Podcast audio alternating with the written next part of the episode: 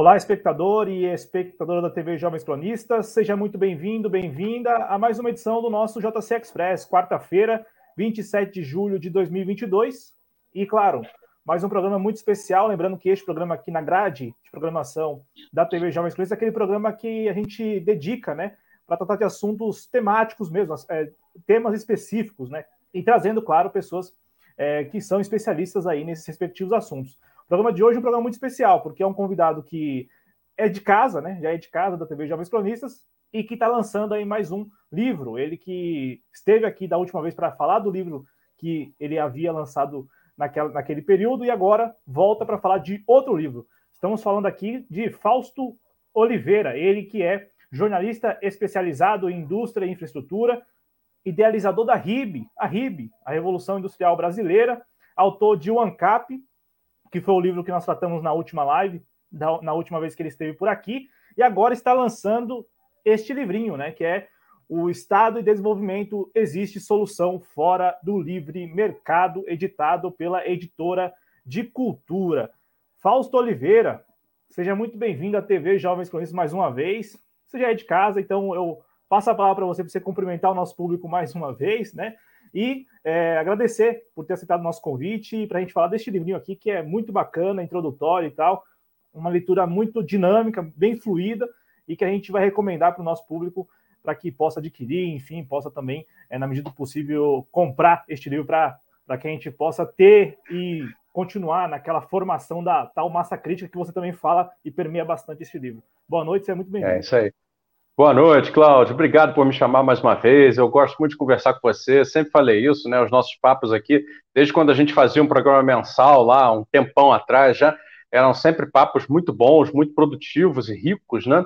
O Cláudio é um camarada, se você que está chegando aqui agora não conhece, o Cláudio é um entrevistador de excelência, é um baita jornalista, um cara que, pô, é, tá, tá com o pensamento ali na ponta, na fronteira, e acompanha as questões e, portanto, presta um serviço à sociedade muito relevante ao abrir esse espaço para vozes né, que não são hegemônicas, como eu mesmo né, sou um deles, e sabendo dialogar com essas pessoas. Então, é, eu sempre aplaudo muito a Jovens Cronistas, o esforço de vocês, em especial esse meu amigo, que é o Cláudio Porto, né, que mais uma vez vou ter a honra de conversar com ele, é, que agradeço naturalmente pela oportunidade de me, que me abre, né, novamente divulgar um trabalho que eu estou lançando aí, um trabalho de livro, né, um, um, formato que é difícil no Brasil, né, o Brasil é um país de poucos leitores, né, é, sabidamente é, tem, tem, tem um, um, um, mercado editorial que é, é, menor do que deveria ser, né, então, em especial por essa razão, eu te agradeço da gente estar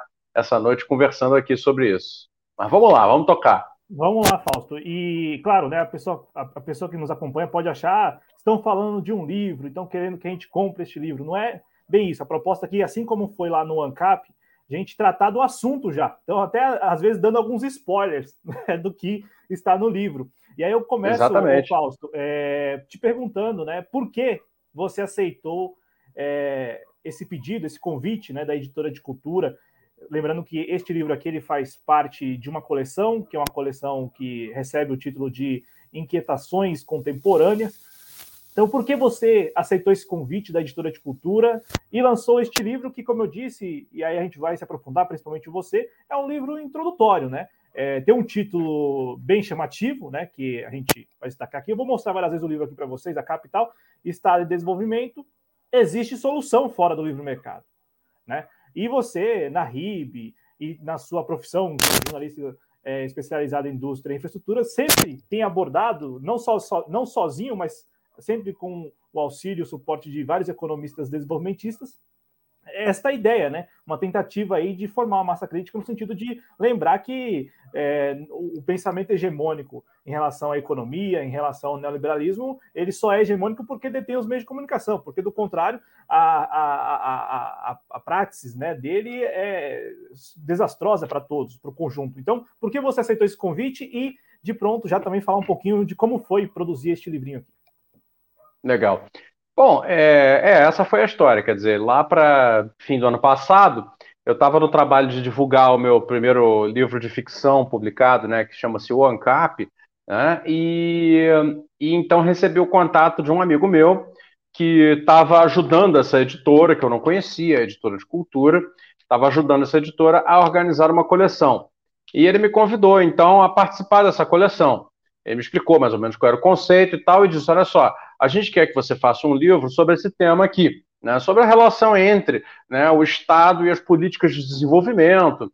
É uma, uma, uma. E falou: bom, não é, não é para ser, a coleção não tem a proposta de ser livros, é, vamos dizer assim, de nível de tese universitária. Ao contrário, a coleção tem a propósito de ser é, democrática, de ser pedagógica, é, de ser aberta para todo tipo de leitor, leitora que tenha interesse nos temas né, que ela vai abordar.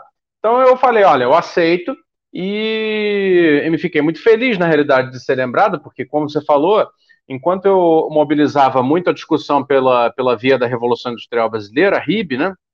O que aconteceu foi que eu acabei me tornando uma, uma espécie de figura pública é, dentro do tema do desenvolvimentismo, como se chama, né? Que é essa linha de pensamento né, muito centrado no debate econômico, mas não só, e que, enfim, apesar de ter é, diversas é, correntes, subcorrentes, etc., é uma linha de pensamento uh, que tem uma, um, um norte, né, tem uma, um propósito, tem uma, uma vontade, que é a de né, explicitar a relação periférica do Brasil, da América Latina como um todo, né, do, do, do, terceiro mundo, como se chamava antigamente como um todo, mas vamos falar do Brasil. A relação periférica do Brasil né, é, com o mundo do, das chamadas economias centrais, né, do, dos Estados Unidos, né, que é o maior país do mundo, e, né, Europa Ocidental, e agora os novos desenvolvidos da Ásia. É, e aí, quer dizer, é lógico que eu topei, porque eu, eu, vinha tantos anos já falando sobre isso, estudando sobre isso, é, somando naturalmente o conhecimento que eu trazia da minha atividade de, de, de repórter, jornalista e editor, né, das áreas técnicas relativas à, à produção industrial. Então, tudo isso acabou virando uma amálgama que levou, eu acho, a eles a considerarem o meu nome. Então, foi aí, eles me convidaram, e isso me entusiasmou, me deixou muito feliz, porque eu falei, cara, é a oportunidade que eu vou ter para concretizar, no fundo, um projeto que eu já tinha desde antes. Eu tinha um projeto de fazer um livro que sintetizasse a minha visão a respeito da, da, da questão do desenvolvimento. Né? Não quero com isso dizer que a minha visão seja uma, uma inovação teórica, longe disso, não tem nada de inovação teórica. Mas é, eu, é, pela, pela experiência adquirida né, é, dentro do meio empresarial industrial, nacional e internacionalmente, né, eu percebia que eu conseguia falar e perceber certas nuances da realidade da produção, né, da economia real, que muitos economistas não conhecem, não conseguiam perceber. Né? É, diferenças de informação mesmo, não se trata de quem leu mais ou quem leu menos, eram diferenças de informação, é natural. Afinal de contas, o economista típico passa a vida estudando na academia, ou então em algum trabalho de economista, quer ser professor, ou num banco, ou numa instituição de, de, de dados e pesquisa, etc. Né? Ele não fica rodando empresas industriais uma atrás da outra, como eu ficava. Então, quer dizer, é esse, é, é, essa somatória de coisas, de uma, uma, certa né, formação teórica que eu fui buscar sozinho, mais essa experiência, me trouxe a esse, a esse lugar. E eu tinha vontade de explicitar essa, essa visão, essa, essa síntese, num livro. Eu, durante muito tempo, falei que eu ia escrever esse livro, que ia se chamar Por uma Revolução Industrial Brasileira. Né? Seria um livro, uma espécie de livro manifesto, onde eu de, defenderia afinal de contas, por que, que eu acho que o Brasil precisa passar por aquilo que eu chamo de uma neo-industrialização? Não é exatamente uma reindustrialização, todo mundo sabe que o Brasil está perdendo né, camadas e camadas de produção industrial, né, de elos de cadeias industriais, isso é péssimo para o país, não só para a economia do país, mas para a sociedade do país como um todo. É, eu cansei de falar contra isso, então assim, é, é uma, uma crítica que está feita, né? Mas reindustrializar seguindo padrões é, antigos nunca foi suficiente. Então eu pensei, bom, é, aquilo que eu queria explicar, que era a ideia de uma neo-industrialização, de acordo com os paradigmas da indústria contemporânea, de acordo com os paradigmas do sistema produtivo internacional contemporâneo, né, com certas inovações né, técnico-produtivas e técnico-econômicas, né, que, que, existem no mundo hoje, que eu conheço de primeira mão, por ter visto, né? É, e que eu achava que poderiam ser muito bem aplicadas ao caso do Brasil, dependendo de haver um plano né, de Estado mais empresas, né, para que isso acontecesse. Eu falei, bom, o livro por uma revolução industrial brasileira nunca foi feito, então ótimo, apareceu a oportunidade, eu vou fazê-lo, né, dentro dessa proposta da coleção. E assim nasceu esse livro, então que você mostrou aí, eu vou mostrar o meu aqui, Estado e Desenvolvimento. Existe solução fora do livre mercado. Está aqui o livro, né? O Cláudio falou para mim que ia estar tá no link aqui embaixo, então você já pode dali para sair daqui, já, já ir direto no site lá da Livraria Martins Fontes, onde eu fiz o lançamento na semana passada, e já pode adquirir o seu exemplar, não é, não é caro, então você pode é, é, já pescar a sua, né? E antes que acabe você garantir o seu. E o propósito, quer dizer, como foi fazer esse livro? Foi muito simples, na realidade. Para mim, foi uma experiência de sentar, organizar um pouco as ideias, definir os tópicos e pegar e fazer, porque são coisas, Cláudio, que eu realmente passei os últimos anos pensando e repensando e repensando, vez atrás de vez, né, em live atrás de live, vídeo atrás de vídeo, em texto atrás de texto.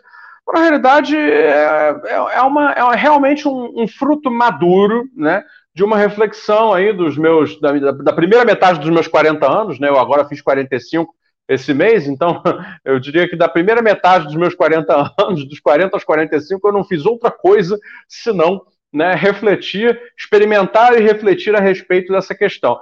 E o resultado está aí, quer dizer, é esse livro. É um livro de muita convicção, é um livro de muita, muita é, é, base, né? ele tem muita base naquilo que eu realmente penso e, e experimentei.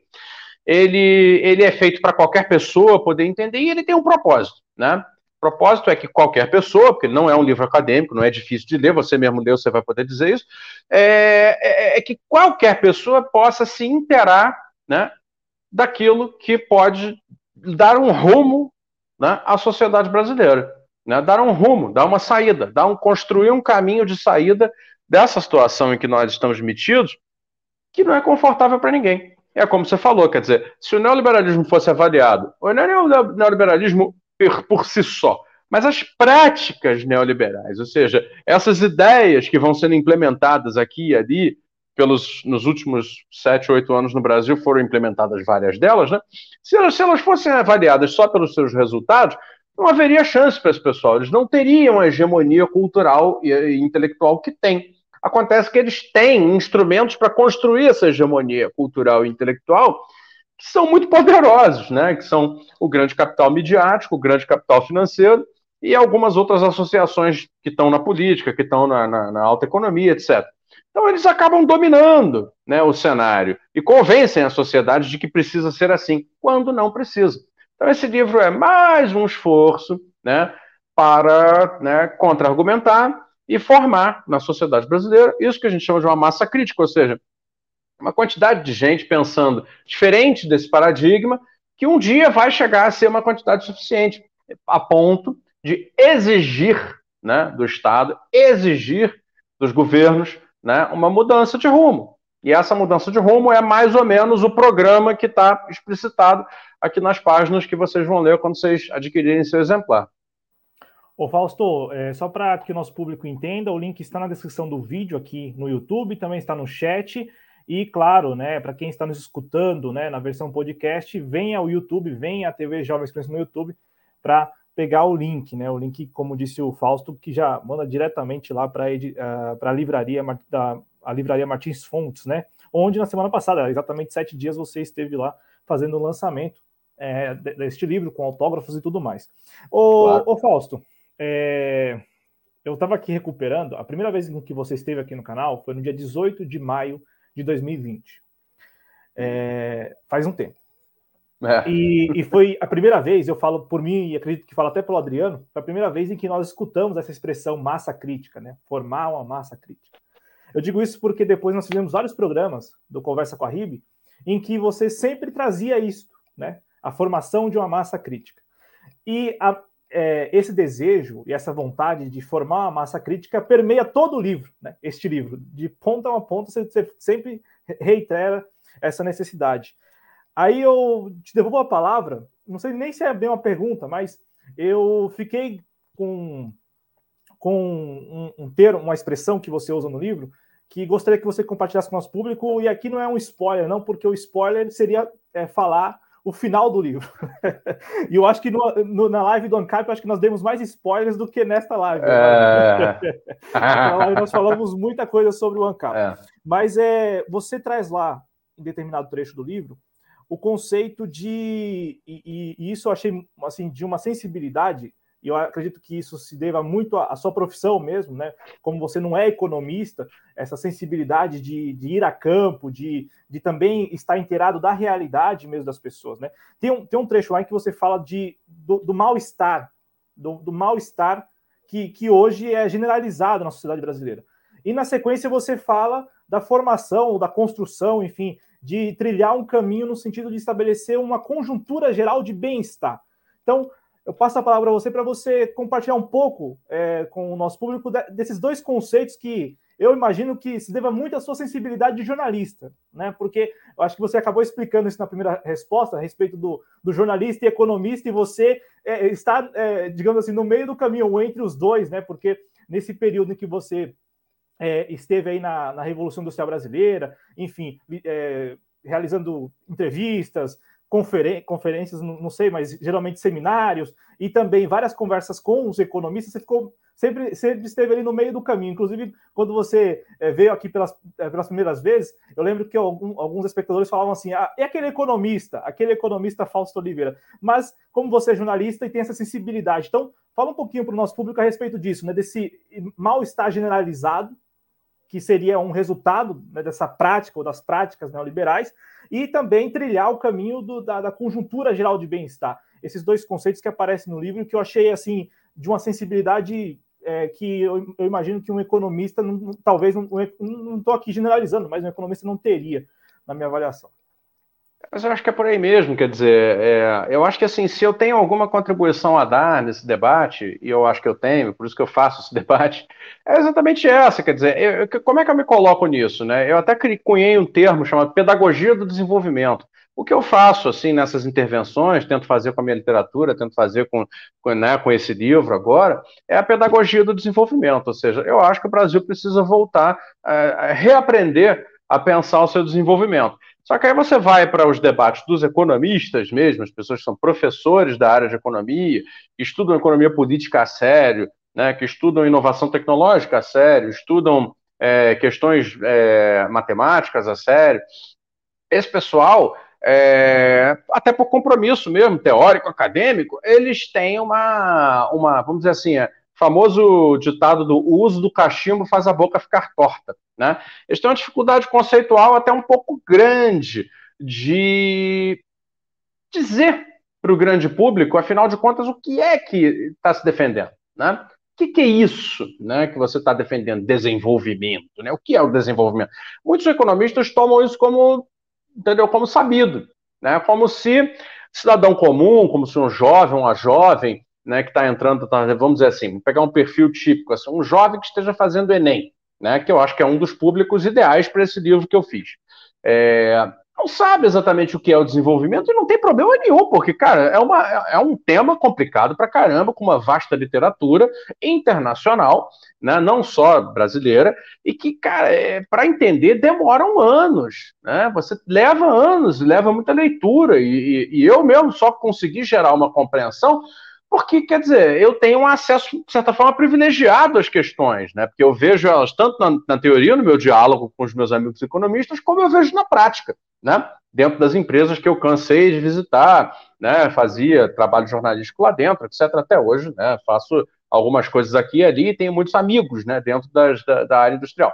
Bom, é, e quer dizer, então se eu tenho uma contribuição a dar, é exatamente isso. Quer dizer, como é que se pode explicar isso para as pessoas? Né? Como é que se pode chegar e traduzir essas noções? Então, a, ideia desse livro, é exatamente por isso ele é curto, ele é uma leitura rápida, ele é fácil de ler, é explicar, é traduzir o conceito. Né? E eu, pensando ali na hora em que eu escrevi, eu falei, cara, no fundo, como é que eu defino o desenvolvimento? Né? Tudo bem, eu sei que o desenvolvimento não é só um fato econômico, eu sei que ele tem uma série de outras né, facetas, mas todas elas, de certa maneira, dependem né, de, um, de um fato econômico para acontecer. né? Porque nós não podemos ser hipócritas, quer dizer, é um processo centralizado no econômico, embora não seja esgotado no econômico, né?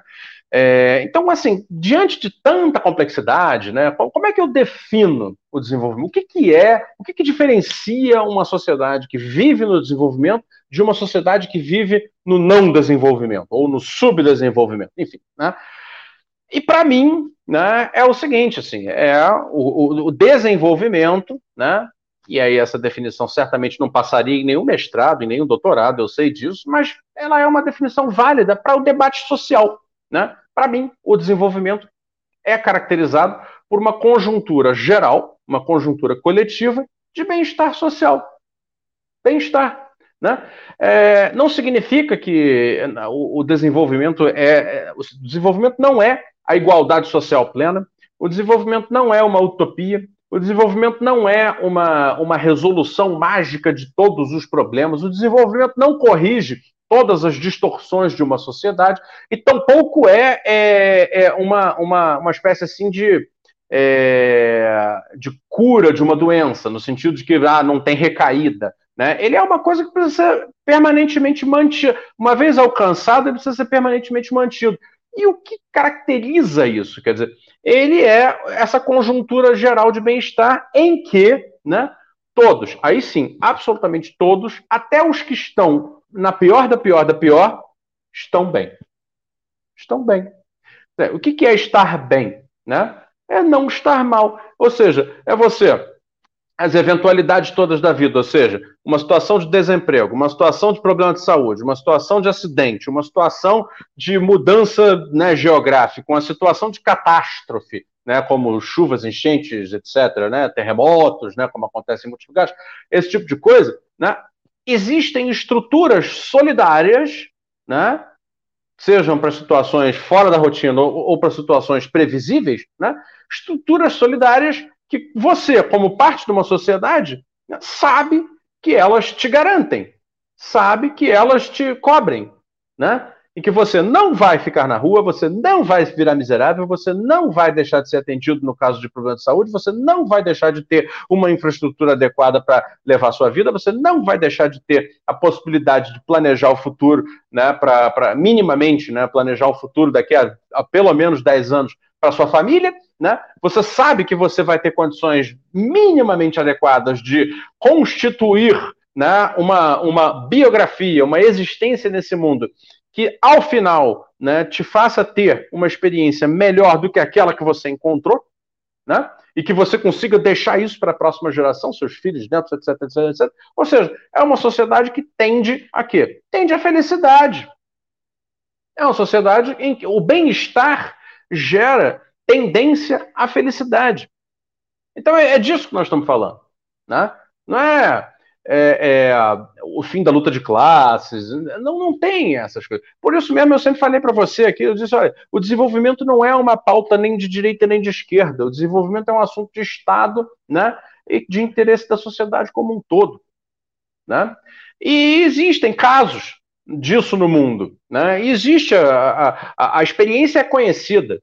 Né? A experiência de superação da pobreza, a experiência de superação da instabilidade crônica, a experiência de superação da, da, da, da do mal-estar social, que é onde nós estamos jogados hoje no Brasil. É lógico que não todos, porque tem uma elite que está nadando no dinheiro, como sempre, está né? Tá, inclusive engordando muito mais nos últimos anos, porque, claro, né, aplicaram-se as políticas que favorecem essa elite. Então agora ela está nadando no dinheiro mais ainda, mas, e claro, tentando convencer todo mundo de que isso é mérito dela. Pois bem, e o que, a, o, onde está, né, em que situação está o restante da sociedade brasileira hoje? Aquilo que eu chamo de um profundo mal-estar coletivo. Né? Profundo mal-estar coletivo. Já ninguém mais, ou, quer dizer, já muita gente não é mais capaz de é, prever o que será a sua vida daqui a, sei lá, um mês. Não é capaz. Né? Já muita gente não é capaz, por exemplo, de se alimentar direito. Já muita gente não é capaz, e é muita, muita gente, né, não é capaz de, de manter um, um mínimo de, de, de, como fala, qualidade né, na sua habitação, quando tem habitação. Né? A pessoa começa a deteriorar, a própria casa da pessoa começa a deteriorar. As coisas deterioram. Então, assim, o sujeito, sei lá, queima uma lâmpada, não pode trocar. Ou então queima um chuveiro elétrico, tem que tomar banho frio. Né? Esse tipo de coisa. Ou tinha um plano de saúde, não pode mais ter o um plano de saúde. Vai para a fila do SUS. E aí? Cheio de criança na mão e tudo mais. Aí pega uma doença, não tem como ser atendido. Ou não tem como comprar o remédio. Né? Vai achar um emprego, não tem emprego. Aí tem que alugar uma moto para né, entregar comida. Sabendo-se lá quanto vai ganhar, aí esse sabendo-se lá quanto vai ganhar fazendo isso, é muito problemático. Por quê? Porque a pessoa diz, ah, o cara chega, não, a minha conta, sei lá, ele bota o filho na escolinha da tia Nonoca, né, mas custa 100 reais por mês. Ele não sabe se vai ter esses 100 reais no fim do mês. Ele sabe que ele vai ganhar alguma coisa, né? Mas será que esse alguma coisa vai dar para tia Nonoca, para comida, para pagar aluguel, etc, etc? Ele não tem ideia. Então, esse não ter ideia, essa, essa instabilidade, essa corda bamba nojenta, que já tínhamos, né, não superado, claro, nunca superamos, mas já tínhamos saído daquela condição mais dramática, né, dessa corda bamba crônica, em que né, ninguém consegue é, é, ter o mínimo de previsibilidade, voltamos para isso. Né? E aí toma choque inflacionário por causa de política econômica né, mal feita, não só neoliberal, mas até as políticas não neoliberais foram terrivelmente mal feitas. Né? Então, tudo isso cria esse clima de mal-estar profundo, que faz com que, por exemplo, surjam estatísticas, eu não vou saber o número agora de cabeça, mas que está dando conta aí de que pô, tem uma, uma, parcela da sociedade brasileira que está para além da metade, já está acima dos 50%, vivendo crise de ansiedade ou depressão. Isso é sintoma de quê? Se não de um profundo mal-estar coletivo, quase que generalizado. Então, são essas coisas. Isso não se resolve, Cláudio, é, de uma hora para outra e nem se resolve com paliativo. Né? E daí a minha necessidade sempre premente de ficar reafirmando né, a importância de uma construção coletiva de longo prazo, né, é, pelo menos do debate para o desenvolvimento, né, que é a tal da massa crítica.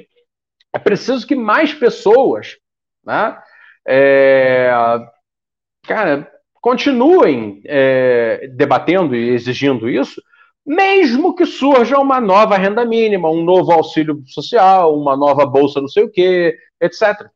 Entendeu? Ou mesmo que o país voltasse a crescer, que eu não acho que vai, porque né, o mundo está muito pior agora né, do que lá no início do, do, do século. Então, é, mesmo que, que, que, que o PT ganha a eleição, né, é muito difícil produzir crescimento desde o primeiro momento, né, com o mundo em recessão, uma crise inflacionária generalizada, etc. Né? Então, é, não é simples. Então, assim, mesmo que o Brasil fosse crescer agora em 2023, 2024, crescer de fato, né, não 1%, crescer 3%, 4%, começasse a gerar emprego de verdade, começasse a aumentar salário de verdade, etc. Mesmo que isso tudo fosse acontecer, que eu não acho que vai, infelizmente, é, as pessoas deveriam continuar debatendo o longo prazo. Tá, mas e a perda dos elos industriais? Tá, mas e a questão da ciência e tecnologia? Tá, mas e a questão das desigualdades regionais? Como se resolve isso? Só com salário mínimo e bolsa? Não pode, entende? Agora, isso é um trabalho de longuíssimo prazo, isso é um trabalho para mexer na cultura e na consciência de um país. Né? Não é simples, mas é o trabalho ao que, a que eu me proponho, né, com esse tipo de iniciativa, que você conhece também, né? A gente já conversou tantas vezes, entende? É, sem isso, Cláudio, o que vai acontecer é que nós vamos ficar nesses ciclos, né? De curtíssimo prazo, dá uma melhoradinha, dá uma pioradona, dá uma melhoradinha da pioradona, dá uma pior um pouco mais ainda. Que é assim que, que nós estamos, né? Já tem. Essa é mais ou menos a, a história desse século. Isso é, inclusive, é, expressado nos gráficos né, da economia brasileira. É, dá uma melhoradinha, piora muito. Dá uma melhoradinha, piora mais ainda. Entende? Então é dramática a situação. Então eu, eu vejo a dicotomia brasileira hoje dessa maneira. Né? Eu vejo assim. É, para além de toda essa, essa questão é, que é mais, vamos dizer assim, mais aparente, que brilha mais, ela, ela, ela estala mais, ela faz mais barulho, que é a questão a chamada dicotomia civilização e barbárie.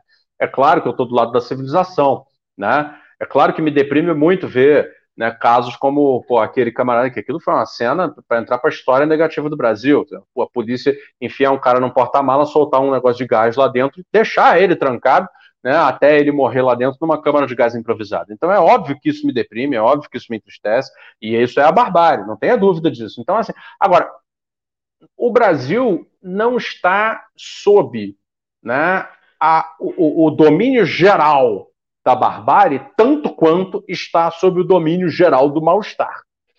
Então tem muito mais experiência de mal-estar do que de barbárie. Né? E eu não estou minimizando a importância de se derrubar a barbárie. Mas é o seguinte: né? derrubar a barbárie apenas e trocá-la pela uma civilização que mantém as condições de mal-estar é insuficiente. Daí por isso, então, eu, eu, eu, eu me mantenho na minha posição. Entendeu? Até porque, né, cara, tipo, por outro lado, você tem gente com muito mais fama, muito mais é, acesso, muito mais visibilidade do que eu, fazendo debate da, da civilização contra a barbárie. Né? Você abre a Folha de São Paulo, é todo dia artigo pela civilização. Aplaudo, sou a favor, né? Mas assim, quem, quem é maior? O Vinícius Torres Freire ou eu? É o Vinícius Torres Freire. Quem é maior? O Rui Castro ou eu? É o Rui Castro. Quem é maior? É, é aquela Eliane Brum ou sou eu? É a Eliane Brum.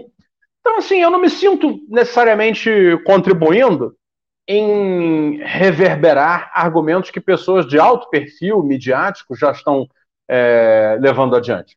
Entendeu? Mas eu me imbuo de uma certa responsabilidade a partir de uma consciência que eu adquiri, pô. E que eu vejo que pode ter uma, uma, uma consequência para a sociedade brasileira mais perene, né? mais forte, consistente, mais perene.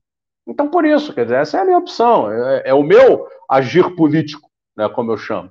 Eu ajo politicamente pela formação de uma massa crítica para retomada, pela retomada do desenvolvimento do Brasil.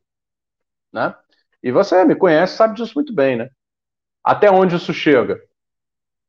Estamos tentando fazer chegar, não é? E, e, e eu acredito que já tenha, nesse período de dois anos, eu falo com base no período em que nós nos conhecemos, já tem alcançado um, um, um, grupo substancial, significativo, assim, né? Se a gente pensar que a base era não ter nenhuma discussão, né?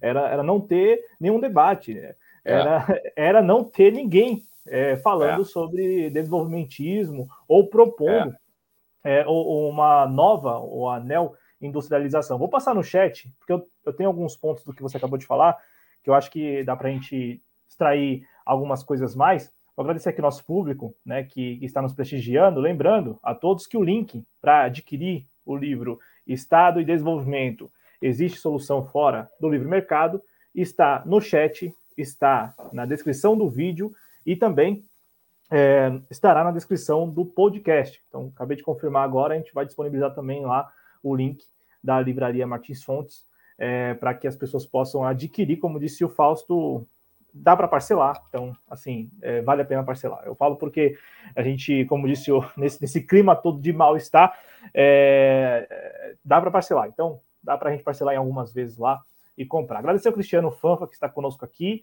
É, temos o dever, na avaliação dele, ó, temos o dever de não desanimar. O Adriano Garcia está desejando um grande programa e ele confirmou aqui que também eu estava falando por ele, quando lembrei aqui que nós dois conhecemos você em 2020 fizemos aqui um programa com você, foi o primeiro programa que você participou aqui no canal, e foi a primeira vez, minha e do Adriano, agora ele confirmando, que a gente ouviu essa expressão, né? Massa crítica. E, de fato, é, foi muito bacana, né? Tem sido muito bacana, porque é, não dá, não, não dá para a gente falar no passado, é como você disse, né? nós não sabemos onde chegaremos, mas estamos aqui, né? É, e, e, a Revolução Industrial Brasileira, ela proporcionou isso, né? É, foi, foi, um baita início, né? Foi um baita ponto de partida, né? Uma baita largada, né?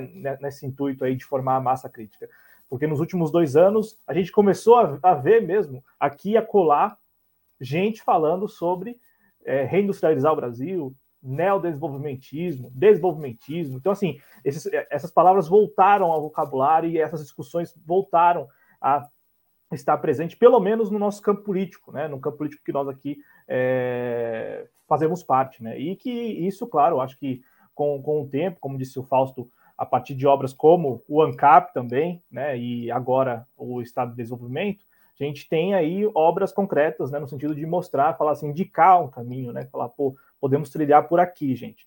Agradecer a Neve que está com a gente, agradecer o Matheus Fernandes também, o Leandro Ferrari, que escreveu aqui que o que é mais deprimente, aí se você quiser até comentar, é, é, Fausto, o Leandro escreveu, né? O que é mais deprimente ver é que os candidatos em geral, é, imagino que ele esteja falando os presidenciáveis, né? É, sequer entram nesse assunto, ficam só a reboque do que os grandes capitalistas ditam.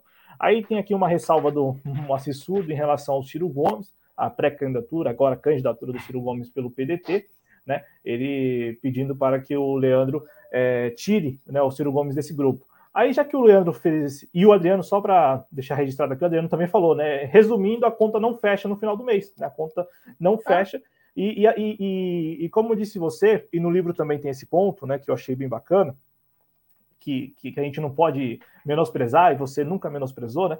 É, que é a, a, aquela relação é, nada amigável, longe de ser amigável, né? De imperialismo e os países periféricos, né? E a periferia.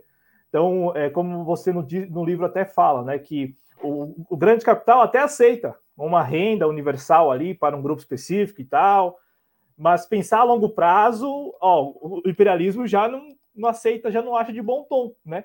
E aí, quando você falava, eu pensei, pô, é, pensar a longo prazo é comprar uma briga também, né? Então tem que ter essa coragem, né? A, a, por isso a importância da massa crítica, né? Para dar sustentação, suporte para essa coragem. Acho que é a melhor palavra, coragem, para comprar essa briga, porque é. o, o, Brasil ele tem uma infinidade de recursos e precisa ser, essa infinidade de recursos precisa ser melhor trabalhada. Então, eu passo a palavra para você, se você quiser registrar algum comentário a respeito do que disse aqui o Leandro, é, sobre as pré-candidaturas, candidaturas e como que você vê esse debate agora é, a menos de 70 dias para as eleições. E eu já aproveito, né? Ontem você declarou no Twitter o seu voto, né? O seu voto em Ciro Gomes é, para presidente. E você, além de ter declarado seu voto, você expôs as suas razões, né?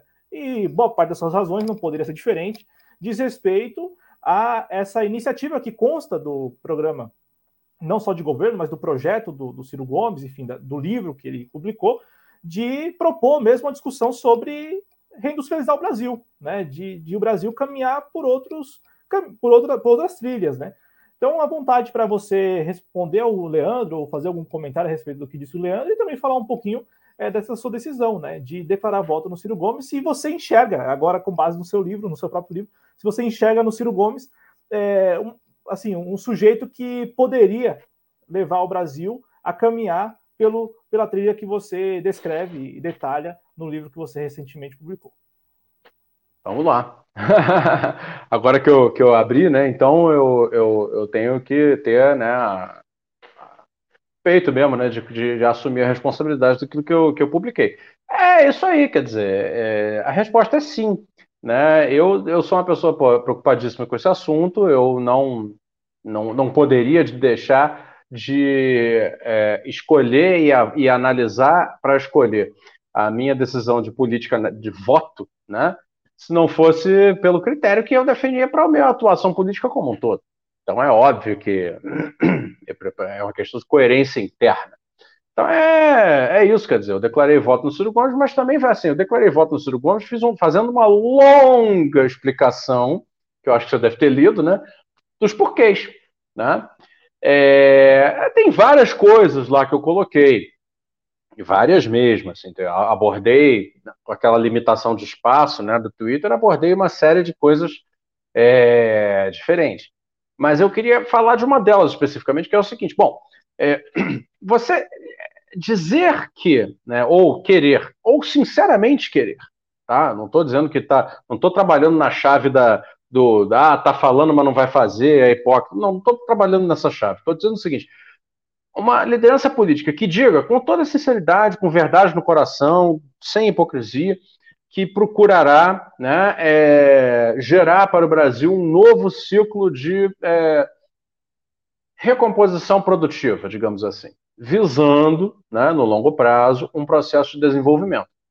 Qualquer pessoa que diga isso, né, tem mais ou menos uma receita na mão. Né? Pode ter uma, uma ênfase um pouco mais para cá, uma ênfase um pouco mais para lá, mas assim, você sempre vai falar de. Né? Vai ter que falar. Né? Manter a energia né, a preços normais, né, o máximo de controle possível na, na no, no, paradigma energético, né, no setor energético como um todo, para poder direcionar esse insumo essencial né, para as atividades necessárias. Vai precisar falar, naturalmente, de setores né, econômicos que são geradores de maior valor agregado, vai precisar falar de inovação tecnológica, porque nós estamos num mundo de tecnologias né, que se sucedem. Então, assim, é, naquilo que a gente chama de microeconomia, né, que são essas análises assim, dos setores, né, da, da, do que fazer né, com os setores, como conectar essas coisas, como botar a classe trabalhadora para dentro disso, etc. É, não é que todo mundo pense igual, mas existe um campo mais ou menos comum, né, uma concordância grande a respeito de como fazer. Né? Todo mundo sabe o que tem que fazer. A real é essa. Tem pequenas divergências, mas todo mundo sabe o que tem que fazer. E até porque, quer dizer, é, até, quer dizer, até por isso, né, o, o nosso trabalho, meu e de alguns outros colegas assim que fazem é o de explicar essas coisas que são óbvias no debate teórico para as massas, para o povão.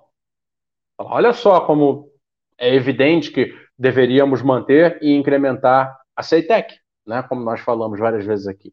Por razões que são, é quase autoexplicativo. Né? Olha só como é importante a gente manter e incrementar a Embraer. Também já falamos aqui sobre a Embraer. Olha só como é importante pegar o, o, a, a, economia agropecuária brasileira e agropastoril brasileira né, e reconectá-la com a economia industrial brasileira, etc, etc, etc. Tudo isso é mais ou menos autoexplicativo. As pessoas conseguem intuir, e eu acho que é por isso que o, esse trabalho que a gente faz de divulgar essas ideias acaba tendo algum fruto, porque é meio que evidente, né? É algo que se autoexplica. Agora, tem uma parte disso tudo que, em geral, não entra no, na equação. E não está na microeconomia, está na macroeconomia. Está lá onde se discutem os chamados agregados econômicos. Ou seja, está na discussão, tá, mas então como é que vai fazer tudo isso, né? Dentro de uma macroeconomia que tem esse nível de juros, que tem um câmbio desregulado e flutuante e, e volátil nesse nível, que tem um, um, uma, uma, dívida pública sequestrada pelas finanças tal como é, né? que tem uma tal liberalidade para entradas e saídas de capitais especulativos, etc, etc, etc, etc, etc. Né? Então, e para mim, e eu coloco isso no livro, né? você leu até o final, você sabe disso, eu coloco isso para mim, é uma condição. A macroeconomia é uma condição. Se não, se não houver né, uma, uma, uma mudança na macroeconomia brasileira, né, esse, esse arranjo né, macroeconômico que favorece a elite financeira, né, favorece a elite agropecuária, né, sacrifica o que antes era uma elite industrial, que já nem é mais porque ou vendeu tudo ou colocou o capital no rentismo e, né, sendo bem franco com você, deixou é, qualquer ambição de, de, de, virar multinacional, de ter empresa grande e tudo mais. O pessoal está ali mantendo certos negócios ainda e mesmo assim por interesses muito pragmáticos, tá? A indústria brasileira, ela sim corre o risco de, vamos dizer assim, mais 10 anos desse tipo de macroeconomia continuar, ela corre um sério risco de desaparecer por completo. Né?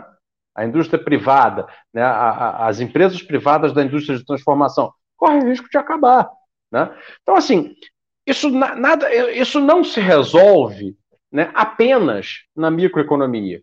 O que eu quero dizer basicamente é o seguinte: não adianta você só fazer a política industrial, né, se não houver uma mudança macro, ou seja, uma mudança de, nesse arranjo né, de quem paga e quem se beneficia, né, que conduza a uma neoindustrialização, que gera uma maior empregabilidade estável, que gera salários médios de nível melhor, que gera mais perspectiva de vida, que gera núcleos urbanos estáveis ao redor das áreas industriais, né? que por sua vez gera demanda por comércio e serviços, etc, etc, etc. Então, assim, quando eu declarei voto no, no Ciro Gomes, dentre as várias razões que eu coloquei ali, nenhuma delas é uma razão fanática. Isso aí também já devo logo tirar essa. Não fiz uma declaração. Aliás, escrevi para a burra exatamente para que não parecesse que eu estou fazendo uma adesão sem crítica, uma adesão fanática. Eu não faço isso, não tenho mais idade nem cabeça, não, não, seria autorrespeitoso fazer isso. Então, a minha adesão e a minha declaração de voto, que está feita, e será essa mesmo, ela se baseia no seguinte: é, eu vejo nele, na proposta que ele traz, né, uma perspectiva, perspectiva de enfrentamento da questão macroeconômica. E disse isso também. Falei que, olha, eu acho que ele seria capaz de fazer isso? Eu quero acreditar que sim. E não é fácil fazer isso. Eu sei que não é fácil. É uma parada. É a, é a briga. É a briga. Então, assim, é... eu quero acreditar que sim. Agora, de novo, por que, que eu também. Eu coloquei isso lá na declaração. Né? Eu tenho essa, essa percepção muito em função do fato de que eu conheço pessoalmente várias das pessoas que estão lá, entendeu? Na, no desenho do programa econômico do, do, do Ciro Gomes. Assim como conheço também pessoas, conheço pessoalmente pessoas que são auxiliares econômicos do programa do Lula. Né? E veja, aí você pode me perguntar, mas é impossível um governo Lula mexer na macroeconomia? Eu te digo, não. Impossível não é. Mas aí tem dois problemas. Primeiro, não, não fala que vai mexer. Né? Então, primeiro isso, né? Quando chega nesse assunto com ele, é um. Entendeu? Não define exatamente, né? Não diz nem que não, nem que sim. Porque, claro, né, já compra. E isso pode ter uma razão política também, não estou dizendo que não. Dizer, antecipar a grande briga enquanto você ainda não ganhou a eleição, é, é realmente algo meio. Agora, por outro lado, tem a história. Mexeu? Não, não mexeu. Aí tem um pessoal que diz que ah, mas a Dilma quis mexer, né? E por isso ela caiu. É uma interpretação. É uma interpretação. Eu não acho que ela, eu nem acho que ela mexeu de verdade e nem acho que ela caiu por, só por causa disso, né? Aí tem uma, umas divergências de análise aí. Mas eu, eu sei que tem gente dentro do universo do petismo que adoraria mexer na macroeconomia brasileira. Conheço, pô. Sou, sou amigo de vários. Né? Não é de um só, não, de vários. E de pessoas que ocuparam cargo alto, entendeu? Conheço, sou amigo. Mas, assim, é, paira esta dúvida. Paira esta dúvida. E eu acho que é uma dúvida que eles têm que se ver com isso, entendeu? Assim, pô, se eles não querem dizer que vai mexer na macroeconomia, tudo bem, por razões pragmáticas, políticas, tem que ganhar o voto, etc. Não, tudo bem. Mas então está comprando um problema com quem, como eu, quer essa resposta. Percebe? E aí, quer dizer, é isso. Enquanto, por um lado, e eu acho bacana que o, o, o Lula tem falado, aqui e ali ele fala, ah, reindustrializar, ah, o, a, a, como é que fala? É, soberania, eu vou mexer na política de preço da Petrobras. Excelente, tomara que faça. Né? É, é, quando chega em, tá, mas em quem vai pagar a conta? E aí, Cláudio, eu vou dar uma informação aqui que eu não posso abrir por completo, mas assim, eu participo de alguns debates que não são públicos, né? não é como a gente está fazendo aqui agora. Então, são debates fechados.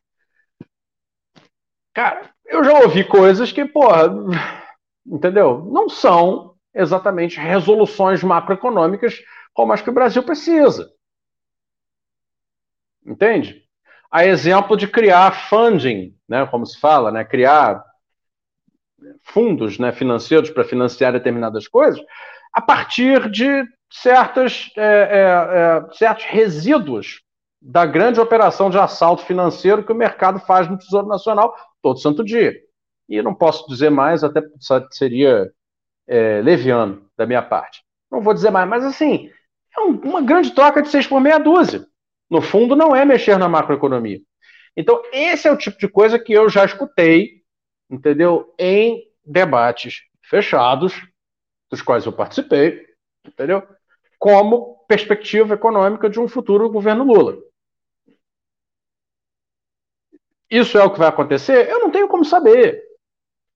Mas assim, eu, eu me posicionando, entendeu? Cara, para mim fica claro, entendeu? Pelo menos assim, lá no, no, na, na, no, enfim, no novo desenvolvimentismo, né, que é a linha, né, linha, não sei se chega a ser teórica, mas é a linha de pensamento né, dos economistas que assessoram lá o, o programa do Ciro, né, eu percebo uma, uma definição mais clara em relação a isso. Não, tem que ter um certo controle de capitais, tem que ter uma certa é, redução da volatilidade do câmbio, tem que ter uma política de juro mais enfática no sentido de estimular o setor produtivo, e isso tudo é que vai permitir fazer com verdadeira eficácia as políticas microeconômicas, setoriais, inovação tecnológica, comércio exterior, auxílio à exportação, recomposição das cadeias industriais perdidas, né, diminuição do coeficiente de importação através de substituições, etc, etc. etc. Aí é um pouco aquele almanaque que a gente meio que, né, que tem aqui né, no, no, no meu livro, e que eu falo, ó, que é meio que todo mundo sabe. E todo mundo, eu digo assim, né, quem discute isso, né? Por causa disso que eu me coloco, como não sou né, nada, no fim das contas, sou uma pessoa a mais, aí, um cidadão preocupado com mais, por isso eu me coloco na minha posição e falo, então tá, eu vou pegar esse almanac e vou explicar para a galera, para ver se um dia isso se né, universaliza, para ver se um dia isso se torna um assunto comum, como é na Alemanha, por exemplo, como era na Itália, né? A, União Europeia, depois que virou União Europeia, meio que degringolou. Mas antigamente, até os anos 80, 90, isso era assunto comum. Economia política era assunto comum. Era assunto que os, que os sindicatos eram fortes, os sindicatos levavam esses assuntos para as suas bases. Né? Um assunto comum. E não é à toa né, que as sociedades lá souberam preservar os seus processos de desenvolvimento. Até que, claro, veio a União Europeia, financista, né? E deu uma, uma desarrumada legal, que gerou um preço a pagar que eles estão pagando agora e vão pagar e é muito caro, entendeu? Porque com isso não se brinca, tal como nós aqui estamos brincando. Porque qual é a consequência? Um estado geral de mal-estar que na Europa o pessoal está super desacostumado a viver e vai voltar a viver a partir de agora. Assim como os Estados Unidos, que sendo o grande país rico né, do mundo durante tantos anos, não foi capaz de construir um estado de bem-estar social mínimo. Mínimo. Não fizeram. Agora a China está chupando tudo lá deles, entendeu? E tirando as ilhas de extrema riqueza, né, porque esse é o problema, eles geram ilhas de extrema riqueza, como Vale do Silício, etc, etc. Tirando isso, né, Hollywood, Vale do Silício, Wall Street, digamos assim, né? Você tem uma grande crise instalada nos Estados Unidos, apesar do maior PIB, né? apesar do maior PIB per capita, apesar da riqueza, apesar de todo o estoque de infraestrutura, de todo o estoque de riqueza, de todo o estoque de tudo que eles têm, crise. País em crise. Né? Pipocam o que eles chamam de tent city, né? que são as, as, os aglomerados de barraquinhas onde as pessoas moram, são moradores de rua, favelas urbanas, né? só que organizadas em barraquinhas de acampamento. Né? Eles chamam de tent city, cidade das tendas, cidade das barracas. Pipocam cidades de barraquinhas nos Estados Unidos, aqui e ali, toda hora. Isso aí, pessoas que eu conheço dos Estados Unidos já me contaram, ó, mais de uma.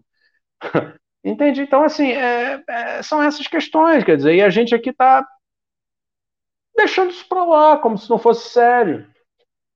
De alguma maneira acreditando, né, porque é mais fácil acreditar, que uma, uma sei lá, de alguma maneira vão inventar uma nova bolsa, um novo auxílio, um novo isso e tal, e pelo menos daqui a uns meses está tudo certo, legal, beleza. Não fica legal, não fica beleza. Entende? Em algum momento a sociedade brasileira vai ter que se ver com essa verdade, vai ter que se ver com esse debate.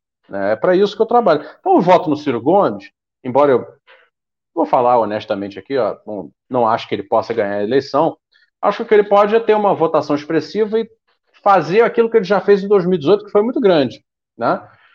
constituir uma linha de pensamento crítico né, do Brasil né, que dialogue com essas questões. Né? Ou seja, isso já foi criado e agora pode ser reforçado. Então, é um voto pela pedagogia do desenvolvimento, é um voto para que isso não morra, é um voto para que o Brasil não volte às hipocrisias né, é, mentais, as hipocrisias políticas, né, as hipocrisias de cultura política, melhor dizendo, né, que são essas, né, de, de, tentar tapar o sol com a peneira, entendeu? Então é, é isso, é isso, né? Essa e... foi a razão, essa foi a, a, contextualização. Só recomendando ao nosso público, né? Siga o Fausto Oliveira lá no Twitter, arroba Fausto underline O-L-I, Oli, né, de Oliveira. E, e assim, né, te escutando, Fausto, e, e você também fala disso no, no livro, né? É, todas essas hipocrisias dentro ou abaixo do guarda-chuva do neoliberalismo, né? Ou da, ah, das, claro. práticas neoliberais, né? Então, é, isto serve apenas para distrair mesmo, né? As pessoas é, desse propósito de pensar a mais a médio e longo prazos, né? E a respeito disso, a respeito de pensar mais a médio e longo prazos, eu quero, assim, para não tomar mais o seu tempo, para a gente aqui até já ir caminhando, você traz um conceito que, assim, não tem nada de inédito, mas que está em falta no Brasil há um bom tempo, há um bom tempo mesmo, que é a figura do Estado planejador.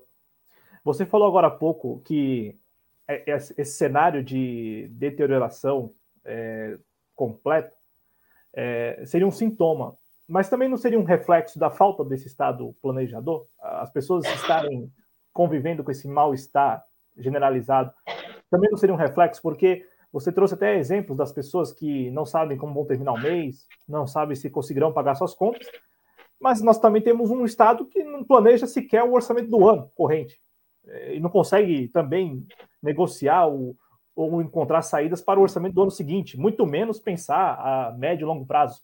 Então, é. fala um pouquinho desse, desse conceito de Estado planejador e a necessidade do Brasil, independente de quem vence as eleições, assim, pensar nisso, né? É, pensar em estabelecer um Estado planejador para que o reflexo seja é, previsibilidade para as famílias brasileiras, para a sociedade brasileira, porque ouvindo você falar sobre as pessoas não, não saberem que é assim generalizado mesmo hoje no Brasil, né? no Brasil atual, é, as pessoas não sabem mesmo como, assim, elas não sabem como será o dia seguinte, né? É. Que está o final do mês.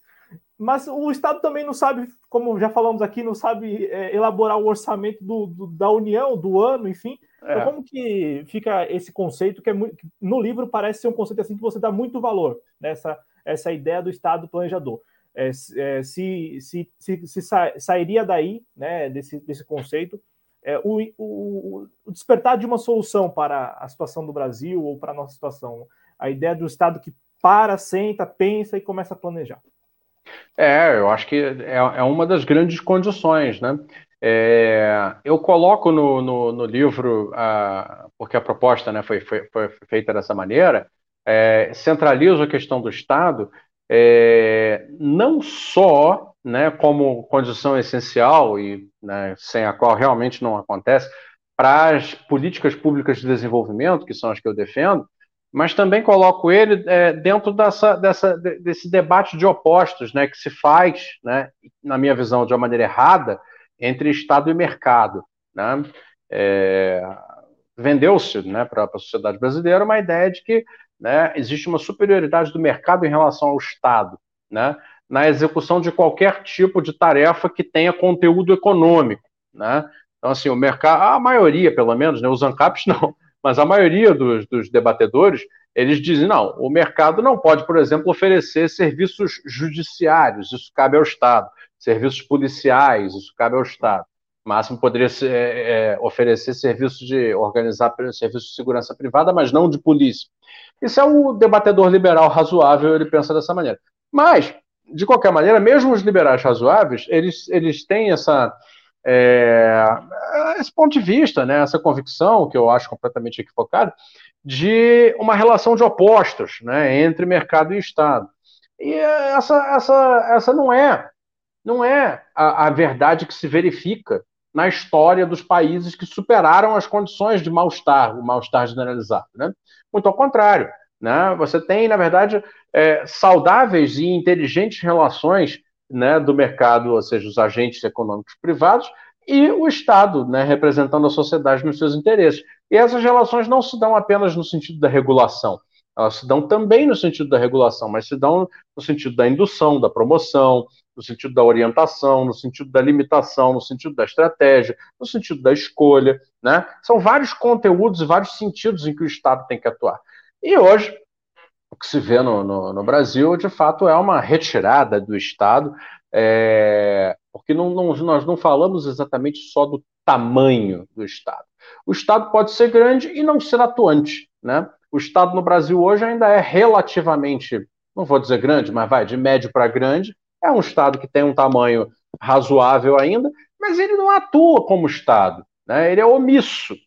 Como você mesmo falou, ele é, é, sequer um orçamento federal anual consegue se fazer. E não se consegue fazer por quê? Porque ele virou uma moeda de troca né, para que o Congresso Nacional continue mantendo vivo né, um governo que está pego na corrupção, está pego na, na, na, na criminalidade. Né? Pô, agora mesmo ele está negociando uma, um salvo-conduto para não ser preso caso saia da presidência. Ou seja, bicho, é, entendeu? Então, assim, é, chegamos a um ponto institucional em que realmente, assim, não é nem uma questão de tamanho do Estado mais. É uma questão de, assim, ele, ele, ele está funcional? Né? Não. E eu acho, né, eu e muita gente acha, que ele, ele ficou disfuncional por projeto. Né? É intencional que ele ficasse dessa maneira. Né?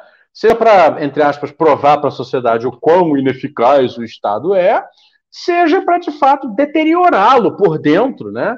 E passar, através do Congresso Nacional, as reformas draconianas, né?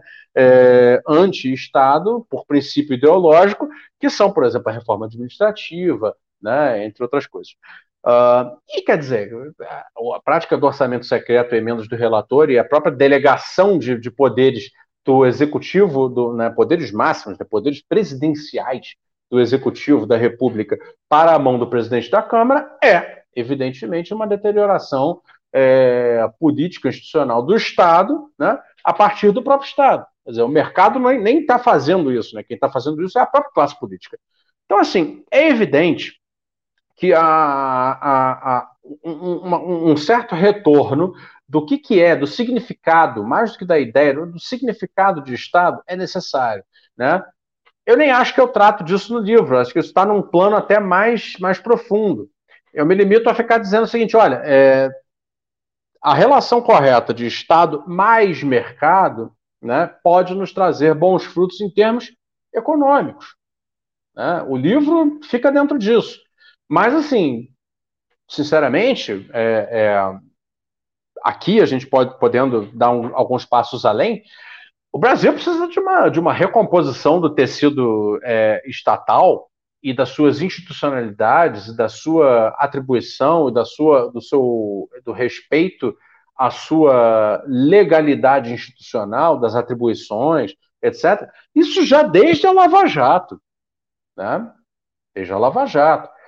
E, e aí, assim, vou, vou dar uma no cravo e uma na ferradura mesmo, porque, assim, por outro lado, né, o Poder Judiciário né, abusa, né, ele, ele, ele cruza os limites institucionais que, deve, que deveriam limitar a sua atuação, sim.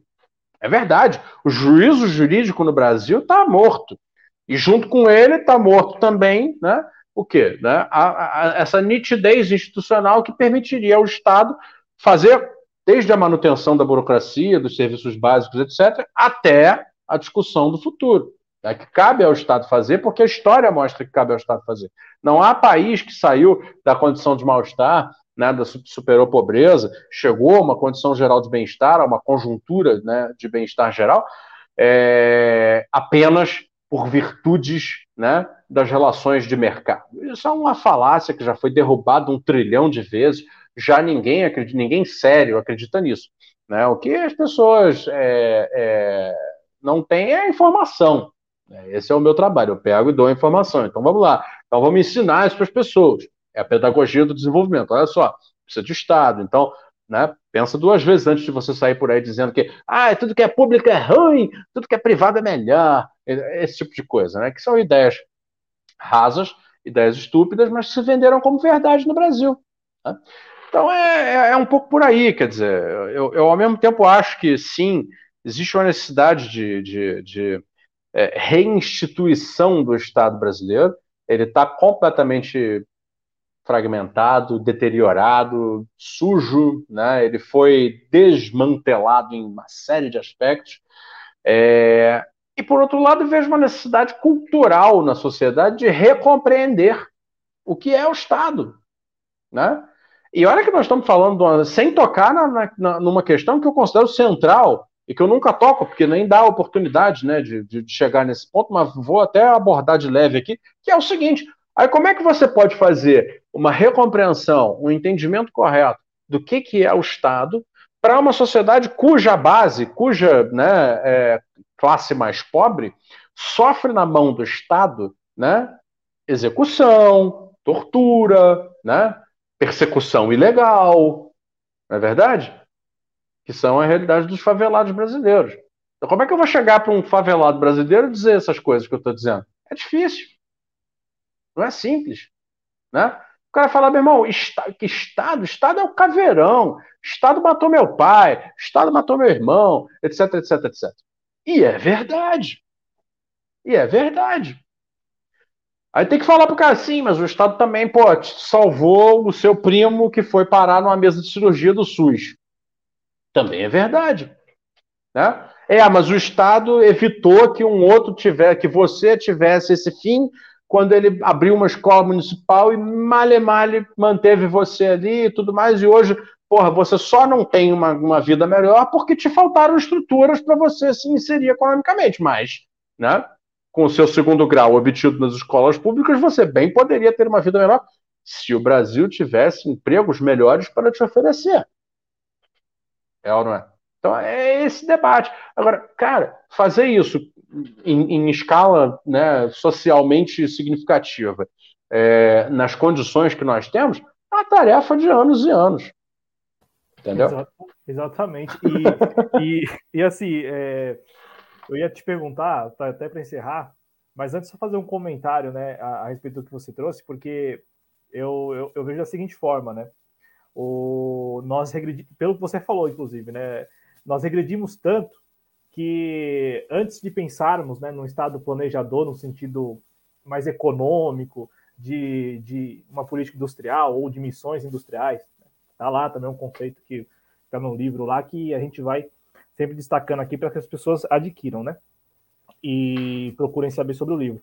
Mas assim, antes nós, nós regredimos tanto que nós estamos numa fase anterior do jogo, né? É, é, é como você é. disse, é preciso ressignificar as instituições, é, rever mesmo, né, no sentido mais amplo possível, é, a funcionalidade das instituições, o papel delas, para aí sim pensar no estado planejador no sentido econômico, de, de, de, planejar mesmo, né, a médio e longo prazo, políticas industriais e algo do tipo. Nós regredimos tanto, pelo que você falou, que é, o, porque o livro trata do estado planejador no sentido é, de, de, política industrial, do, do aspecto econômico, né? do, do, é. do, do, Estado pensar daqui 5, 10 anos. O Brasil, por exemplo, não pensa, como a gente está falando aqui, o Brasil não pensa sequer no orçamento do ano que vem. Então, assim, é, pensar o Brasil 2030, pensar no Brasil 2040, o, aí os projetos que aparecem, esses projetos aí que aparecem em Brasil 2030 e poucos, são projetos mais de cunho ideológico, né, no sentido mais ali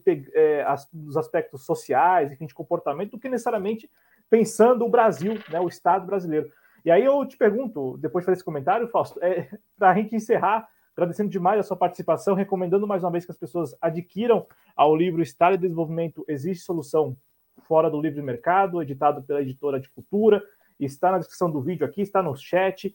É, está também no canal Fausto Oliveira, agora o canal da RIB se chama canal Fausto Oliveira, então basta procurar por Fausto Oliveira, você vai encontrar o trabalho do Fausto. De onde você tira forças, Fausto, para continuar é, militando é, é, por essa massa crítica, é, no sentido também de trabalhar, e no caso agora, é, autor de livros, né, o ANCAP, agora, mais recentemente, esse que nós estamos falando, mas também vou aqui só falar assim por alto, né? tá, já tem um livro aí engatilhado, não nós não sabemos é, quando, tem, tem, tem. tem um livro engatilhado. Você já falou antes de começar o programa que está trabalhando, está trabalhando bastante mesmo. Assim, de onde você tira forças, cara, para para uhum. militar dessa maneira, né? Eu de novo reforçando que eu, nós te conhecemos, jovens que a gente conhece há dois anos e, e nesses dois anos a gente te viu na RIB, te viu aqui no canal, te viu em tantos outros canais pelo YouTube, te viu em várias redes sociais, te viu em várias oportunidades sempre com a coerência de trabalhar na formação de uma massa crítica que possa provocar, né? que possa minimamente provocar um debate aí também mínimo a respeito desses assuntos. Então, de onde você tira essas forças, cara? Agradecendo mais uma vez pela sua participação aqui na TV Jovens Planistas. É uma pergunta que nunca me fizeram. É, na verdade, eu não sei, é, mas, enfim, você me colocou para pensar, perceber coisas assim. Eu vejo muita gente deprimindo mesmo, muita gente desanimando, muita gente desorientada. Eu vejo é, é, realmente uma terra em transe, né, como o Glauber Rocha né, colocou de uma maneira muito feliz né, no filme dele lá de antigamente. É... O que, que eu posso dizer para você? Eu não sei, eu acredito que né, mais, mais gente conseguiria não desanimar, não deprimir, não, não entrar em loucura, né, não entrar nas espirais negativas, se evitasse né, expor a sua mente, a sua percepção a, a, influências que eu não considero boas, entendeu? Né? Porque eu, por exemplo, você vai até achar curioso, eu leio muito pouco jornal. Né? Eu hoje, quando, quando leio jornal e, e, procuro ler só coisas realmente muito técnicas, assim, muito que estejam dentro de debates específicos, eu vejo muita lamentação, entendeu? Muita. Um, Compartilham-se sentimentos muito mais do que informações. E esses sentimentos são, em geral, negativos. A televisão virou também uma, um celeiro de, de, de sentimentos ruins, né? que vão se cristalizando na cabeça das pessoas. Né? E isso que eu acho que né, tira força, entendeu? Eu acho que essa, essa e é lógico, né? As redes sociais com a sua, com seu mau ânimo, né? As redes sociais têm um ânimo ruim, né? As pessoas vão para lá para colocar o que tem de pior. E aí, claro, isso chega em alguém. Quando todos fazem a mesma coisa, então todos estão recebendo o pior dos outros. Isso tudo vai alimentando, entendeu? É, é, cara, é como aquela velha frase do não olhe para o abismo porque o abismo olha para você. Ele olha. Né? É... Ou se você quiser olhar para o seu abismo interno, então que você olhe para entendê-lo e, e mudar, né? transmutar de alguma maneira aquilo que ele te comunica. Mas não é o que eu vejo. Né? Eu vejo as pessoas muito se submetendo com muita facilidade, né? até presas fáceis né? de, de sentimentos muito negativos, entendeu? Muito ruins, né? É, desesperança, desorientação, sensação de que não está entendendo nem vai entender nada, é, medo, medo pra cacete, né? Muito medo. Uh, e isso, lógico, tira a força de um ser humano. Né? Claro. Que o ser humano vai continuar minimamente é, forte no sentido da vontade, né? Diante de tantas, tantas, tanto bombardeio né, emocional. Então talvez seja daí, assim, eu não sei se eu estou te respondendo com alguns, não sei se eu tô, o que eu estou falando tem algum sentido, mas assim, eu acho que, de certa maneira, o fato de eu ser uma pessoa que estou mais preocupado em, em continuar é, lendo né, e produzindo, né, as, as, lendo muito e, e, produzindo os textos também em grande quantidade que me interessa produzir, lendo as coisas, estudando as coisas que eu quero estudar, entendeu? E me mantendo um pouco, sabe, distante dessa dessa, dessa depressão coletiva, entendeu? Dessa agressão coletiva, dessa briga de faca no escuro que virou a vida social. Eu acho que isso talvez seja o elemento que, que me mantém mais ou menos aí são. entendeu? Mas aí, enfim, obrigado pela oportunidade mais uma vez. Eu não sei se o que eu falei agora tem algum sentido, espero que tem, sim. Não, claro né? tem. E assim, eu fiquei pensando nessa pergunta o dia todo, acredita? Eu falei assim, então vou perguntar, hum. isso nunca perguntei para o Fausto, vou perguntar, porque é, todas as vezes que você vê aqui, eu tenho que falar isso, né? Porque o Fausto é aquele que apresenta alguns caminhos de saída, né? O Fausto, ele, desde que apareceu pela é. primeira vez aqui no canal, você nunca se furtou de apontar o que você julga ser alguns caminhos para a saída, né? Você nunca ficou, eu lembro também das vezes em que você trouxe aqui essa questão da depressão coletiva, da gente tentar, e aí falou, pô, vou perguntar de onde ele tira força para poder continuar militando, né? Continu continuar insistindo na formação dessa massa crítica. Então, Fausto, eu agradeço demais em nome dos Jovens Colonistas pela, pela sua participação, pela parceria, pela amizade também. E, claro, recomendo mais uma vez ao nosso público, né, é, que acessem ao link que está na descrição do vídeo, que está no chat, é, ou procurem, né, enfim, procurem no Google, Estado de Desenvolvimento. É, é.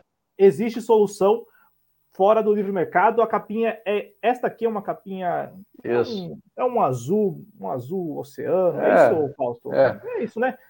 É só para as pessoas Sei não, lá. não comprarem o livro Essa errado. É, é, não tem outro livro quando eu tenho quando eu tenho dúvida de cor, eu pergunto para minha mulher, que é ela que entende desse negócio. Eu não sei. Para mim, isso aqui é tipo um azul turquesa, não sei exatamente. Então, tá aí, ó. Editora de Cultura, Estado e Desenvolvimento, existe solução fora do livre mercado, Fausto Oliveira. Lembrando que este é o segundo livro lançado pelo Fausto Oliveira. Também tem lá e a gente fez um programa aqui bacana também, é. a ficção, né? O foi. ANCAP. E, e foi é. um sucesso, né, o Fausto? A, a, o, o, lançamento, o livro em si, né? Eu vi várias vezes você republicando pessoas que adquiriram o livro é. físico, é. inclusive, né? Fora a, os é, sim, sim. e-book que foi vendido, né? Sim, sim, sim. Eu acho que foi, eu acho que foi um sucesso, assim, eu nem sei o quantos venderam, assim, que deve ter vendido algumas centenas aí de, de, de exemplares entre e-books e, e, e, livro de papel.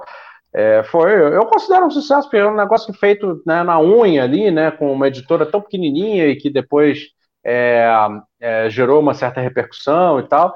E, mas enfim, eu estou botando fé agora nesse novo lançamento, é um livro de não ficção, aí é toda a síntese da minha, da minha contribuição. É, tem na Amazon também, mas eu, em geral, não propagandeio a Amazon para poder propagandear a Livraria Martins Fontes, né, pô, que aceitou fazer meu lançamento lá, me ajuda. Então, pô, né, é uma empresa brasileira que emprega gente real aqui no Brasil, então sugeriria comprar pela Martins Fontes. Os preços são iguais, né? Então pronto. É, alô, aula de microeconomia 1, né? Se os preços são iguais, então. né? Então você pode né, fazer esse gesto né, de comprar pela Martins Fontes, eu acho mais correto, né? Eu, né, se tivesse que comprar um, compraria pela Martins Fontes, né, livraria aqui de São Paulo, né, empresa brasileira, tem um monte de gente boa trabalhando lá, eu acho que merecem a sua consideração né, de adquirir o livro importante aí que você vai gostar de ler através deles e não através da Amazon. Tá aí, então, o recado. Muito obrigado mais uma vez, viu, Fausto? Muito obrigado mesmo pela sua participação. Eu que agradeço, como sempre. Valeu também ao nosso público, a todos aqueles que se manifestaram aqui no chat. Agradecer ao Moacir Surto, que fez uma contribuição. Muito obrigado, Moacir. A Pepi Rocoto, isso, Pepirocoto, que está com a gente aqui, mandou algumas mensagens também, ao Leandro, enfim, a todos que acompanharam também é, via podcast e a quem está acompanhando gravado, enfim, tem muita gente que assiste depois, então muito obrigado pelo carinho, pela audiência, saúde, se cuidem. Lembrando que o Fausto Oliveira está aqui no YouTube, Fausto Oliveira, e como a gente destacou ao longo do programa, arroba Fausto Oli lá no Twitter, né? É o Twitter oficial do Falso Oliveira. Obrigado, Falso. Saúde para você e para sua família. Obrigado a todos. Se cuidem. Saúde. Até a próxima, gente. Valeu mesmo. Tchau, tchau.